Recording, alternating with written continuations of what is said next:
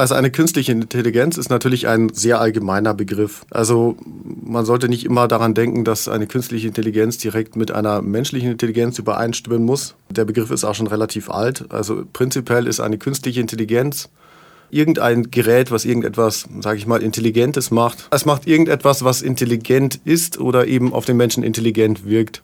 Ich weiß nicht, wann es genau war, aber es ist schon relativ lang her. Da gab es einen Chatbot, äh, wenn ich mich recht entsinne, hieß der Eliza.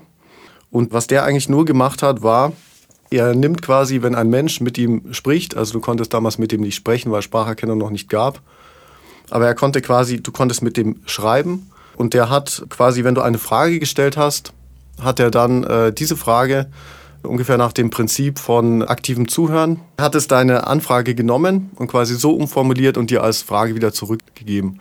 Also du hast gesagt, äh, Chatbot, mir geht's nicht so gut. Und dann nimmt er diesen Satz und sagt, äh, hallo, äh, warum geht es dir denn nicht so gut? Und dann sagst du, ah, ich habe Stress in der Arbeit. Und dann sagt der äh, Chatbot, äh, warum hast du denn Stress in der Arbeit? Und man merkt eigentlich relativ schnell, dass das nicht wirklich intelligent ist, aber prinzipiell würde es auch in den Begriff mit reinfallen. Also alles, was du mit einer If-Else-Schleife oder ein bisschen komplexerer Logik abdecken kannst. Äh, in der Bilderkennung ist es zum Beispiel sowas wie eine, eine Kreiserkennung, eine Kantenerkennung, eine Linienerkennung. Ähm, in der Spracherkennung ist es eben, dass du, nehmen wir an, du würdest einfach irgendwelche Wörter isolieren. Also du hast jetzt äh, Film, Filmbewertungen und bei einer Filmbewertung schreibt dann einer, dieser Film war richtig gut und dann weißt du das Wort gut, na, das ist positiv. Und du kannst eigentlich mit sehr, sehr einfachen Mitteln schon erkennen, ähm, dass es quasi ein positiver Satz ist. Wenn man dann weiter ins Detail geht, also wenn wir über aktuellere Sachen sprechen, dann kommen wir ins Machine Learning.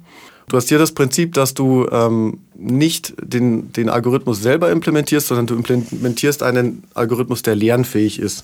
Das heißt, dieser Algorithmus bekommt von dir Daten präsentiert.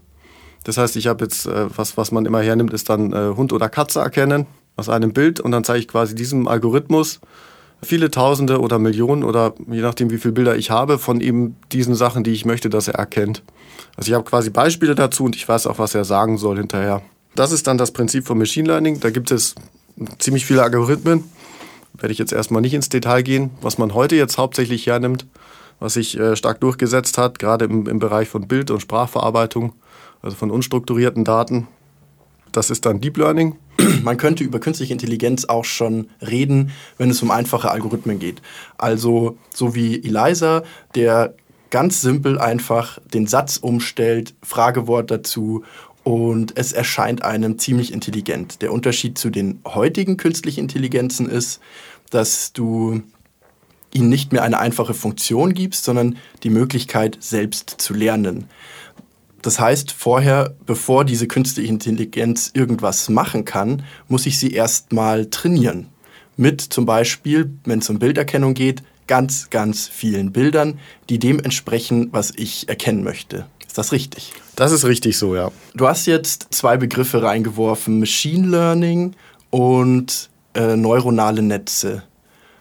Kannst du die vielleicht in kurzen Sätzen charakterisieren? Was ist da der Unterschied oder gibt es einen Unterschied und gibt es andere Weisen der künstlichen Intelligenz? Ähm, also Machine Learning ist prinzipiell der Überbegriff. Also du hast eine, eine Hierarchie. Ähm, künstliche Intelligenz ist quasi der allgemeine Überbegriff. Eine Unterform davon ist dann das Machine Learning, wo man eben mit den gelabelten Daten quasi seinen Algorithmus trainieren kann, der dann hinterher ähm, Sachen erkennen kann. Und beim Deep Learning geht es eben darum, dass man neuronale Netze hernimmt. Also das ist einfach wieder nur ein Unterbegriff. Das ist quasi Deep Learning ist ein Teil von Machine Learning. Das ist ein, ein Subkontext. Und hier nimmt man eben äh, sogenannte neuronale Netze her. Man hat eben festgestellt, dass wenn man diese neuronalen Netze in Layer packt, also in Schichten packt und ganz viele davon hintereinander schaltet, dass es dann auf einmal sehr, sehr gute Sachen erkennen kann. Also sehr, sehr, sehr gut Sachen erkennen kann. Und gibt es andere Weisen oder ist, ist das jetzt der State of the Art? Ähm, es, gibt, es gibt sehr viele andere Methoden, die noch hergenommen werden. Also die normalen Machine Learning Sachen sind in der Regel so, dass sie sich schneller trainieren lassen. Dadurch bieten sie einen Vorteil, sie sind ein bisschen, äh, sag ich mal, trivialer oder einfacher gestaltet. Das heißt, es ist für dich dann als Anwender leichter nachzuvollziehen, warum etwas entschieden wurde. Lass uns doch gerne mal gleich über ein Beispiel reden, nämlich der Verband der privaten Krankenversicherungen, der hat behauptet, dass wir uns unser Krankensystem, so wie es jetzt läuft, nicht mehr leisten können und dass wir über mehr Selbstbeteiligung bei Arztbesuchen und Operationen und alles, was dazu gehört, sprechen sollten. Da war mein Gedanke, okay, die Krankenversicherung muss oder will mehr Geld machen. Könnte man da nicht etwas automatisieren? Weil das ist ja das, was KI hauptsächlich macht. Es automatisiert Prozesse. Und was wären denn da Anwendungsbeispiele? Angefangen natürlich mit äh, Sachen wie Datenverarbeitung. Das ist, äh, denke ich mal, das Einfachste, was man sich vorstellen kann. Also, dass man zum Beispiel ähm, Verträge analysieren möchte, dass man Claims äh, schnell bearbeiten können möchte. Also, dass man quasi eine Algo schreibt, die, äh, wenn man einen Claim schreibt, also ich sag, äh, hatte einen Autounfall und äh, möchte den gern bezahlt haben, dass man als, äh, als Versicherter die Versicherung dann anschreiben kann. Die Versicherung kann das automatisiert direkt bearbeiten. Das heißt, da muss nicht wirklich ein Mensch dann dran sitzen. Also du kannst mit Mittel der Spracherkennung zum Beispiel dort Sachen rausholen. Du kannst auch direkt diese Daten, die du dann dort rausholst, sammeln. Also wenn jetzt der, der Versicherte dort irgendwelche Angaben macht über sein Auto, ich nehme an, das Auto hat irgendein Alter, das Auto hat irgendeine Marke, das hat irgendeinen Wert, Sowas kann man eben automatisiert direkt aus einer E-Mail zum Beispiel herausholen, also aus dem Text selber. Was man auch machen kann, ist, dass man natürlich, also es soll ja noch Orte geben, wo Papier verwendet wird, dass man mit Mitteln der Bilderkennung ähm, diese, diese, was ja, also du schickst ja dein Dokument als Bild in erster Linie oder als PDF, aber es ist im Prinzip ein Bild.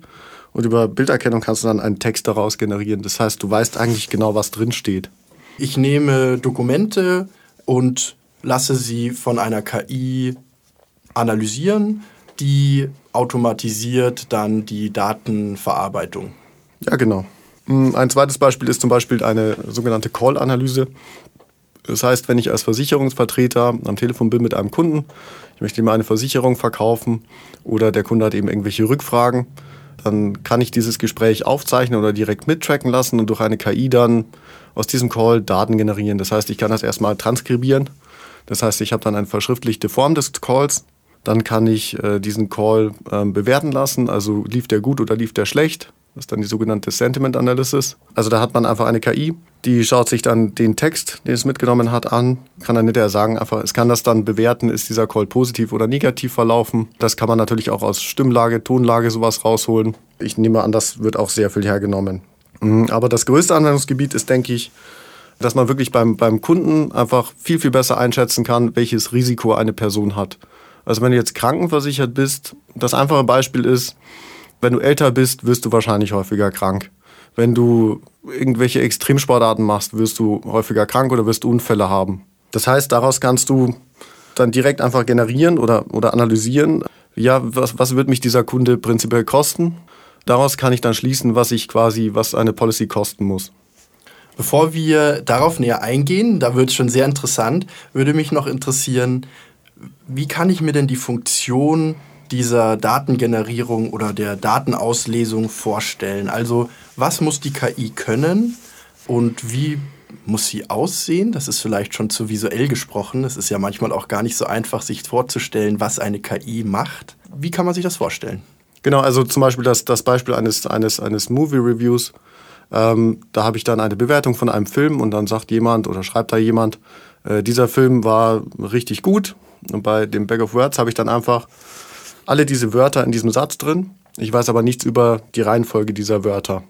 Also das war das Erste. Jetzt ging es eben weiter, dass man ähm, ein neuronales Netz hat, wo man diese Wörter der Reihe nach reinschieben kann. Ja, das heißt, es weiß dann quasi, in welcher Reihenfolge diese Wörter aufgetreten sind. Also wenn ich Back of Words habe, habe ich, kann ich äh, sowas wie dieser Film war nicht richtig gut, kann ich damit ja eigentlich nicht beurteilen. Weil das Wort gut ist ja trotzdem drin. Es ist zwar auch das Wort nicht drin, aber, aber du siehst auf jeden Fall, dass die Reihenfolge hier ähm, zumindest eine Relevanz hat. Äh, wenn ich die Reihenfolge dieser Wörter dann auch noch mit reinbringe, dann kann ich sowas zum Beispiel gut analysieren. Und wie ist es dann mit der, mit der Fehlertoleranz beispielsweise? Also ich habe jetzt eine, Bewert eine richtig gute Bewertung und da steht, dieser Film war schlechthin gut. Ich habe schlecht und gut drin. Oder eine schlechte Bewertung, dieser Film war ganz schön schlecht. Als Leser erkenne ich sofort den Inhalt dieser Sätze. Ich verstehe, das eine ist eine gute Bewertung, das andere ist eine schlechte Bewertung, obwohl die Wörter selbst ohne Kontext nicht so einfach einzuordnen sind. Wie schafft es die KI, diese schwierigen Sprachprobleme zu lösen? Genau, das ist einfach, das ist das Grundprinzip, was man bei Deep Learning eben anwendet. Ich habe einfach ganz, ganz viele Beispiele davon. Das heißt, in irgendeiner ähnlichen Form sind diese Wörter schon mal wo aufgetreten und es hat eben dazu die Bewertung positiv oder negativ bekommen. Und es abstrahiert eben daraus dann, dass es positiv oder negativ sein muss. Also es ist wirklich, man, man sagt nicht, ich habe folgende Wörter und die sind gut oder schlecht, sondern ich zeige ihm einfach tausende von Beispielen oder Millionen von Beispielen, die ich als positiv oder negativ bewertet habe. Und daraus lernt der Algorithmus das dann selber.